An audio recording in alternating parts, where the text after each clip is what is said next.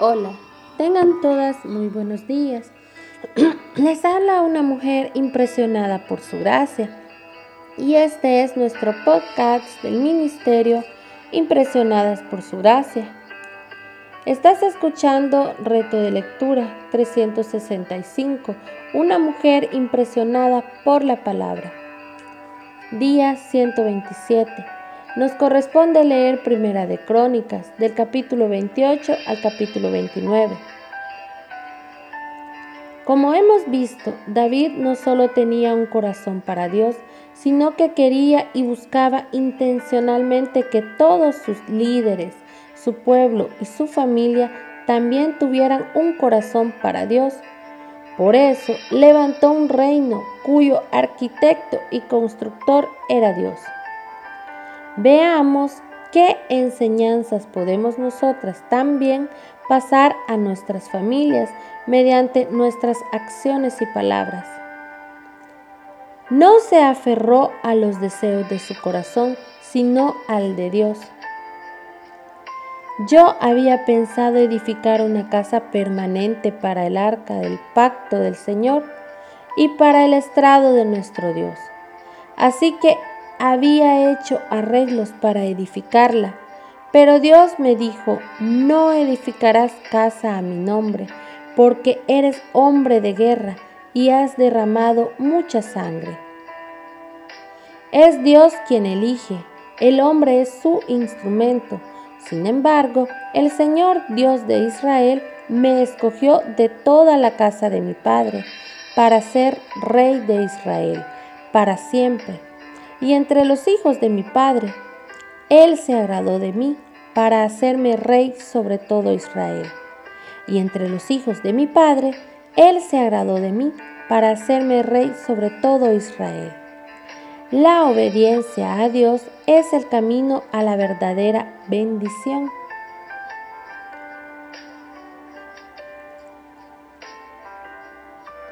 Guarden y busquen todos los mandamientos del Señor su Dios para que posean la buena tierra.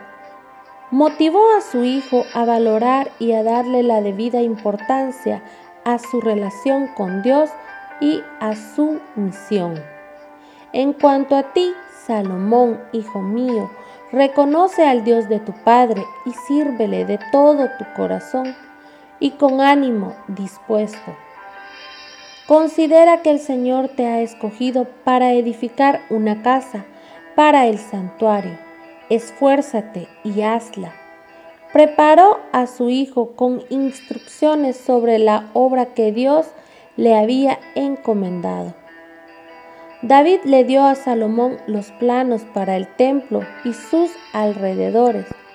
El rey también le dio a Salomón las instrucciones sobre el trabajo de las diferentes divisiones de sacerdotes y de levitas en el templo del Señor y dejó especificaciones para los artículos del templo. David también dio instrucciones referentes a cuánto oro y cuánta plata debía usarse para hacer los artículos.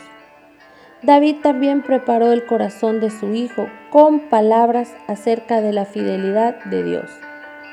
Esfuérzate, sé valiente y haz la obra.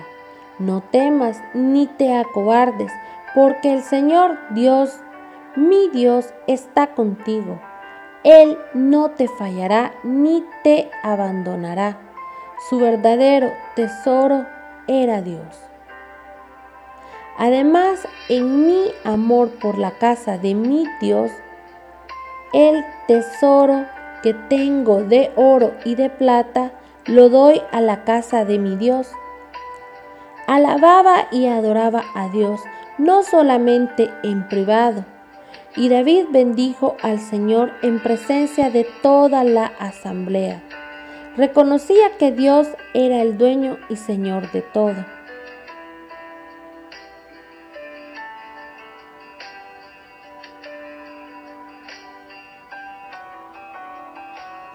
Pero, ¿quién soy yo y quién es mi pueblo para que podamos ofrecer tan generosamente todo esto? Porque de ti proceden todas las cosas. y de lo recibido de tu mano te damos. Reconocía su temporalidad porque somos extranjeros y peregrinos delante de ti. Como lo fueron todos nuestros padres, como una sombra son nuestros días sobre la tierra y no hay esperanza. Clamaba por su pueblo y por sus hijos. Oh Señor Dios de nuestros padres, Abraham, Isaac e Israel.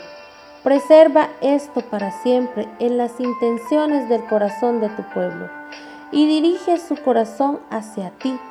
Dale a mi hijo Salomón un corazón perfecto para que guarde tus mandamientos, tus testimonios y tus estatutos, para que los cumpla todos y edifique el templo. Gracias por escucharnos en este bello día. Nuestra oración es que Cristo viva en tu corazón por la fe y que el amor sea la raíz y el fundamento de tu vida y que así puedas comprender cuán ancho, largo, alto y profundo es el amor de Cristo. Que el Señor te bendiga, mi amada.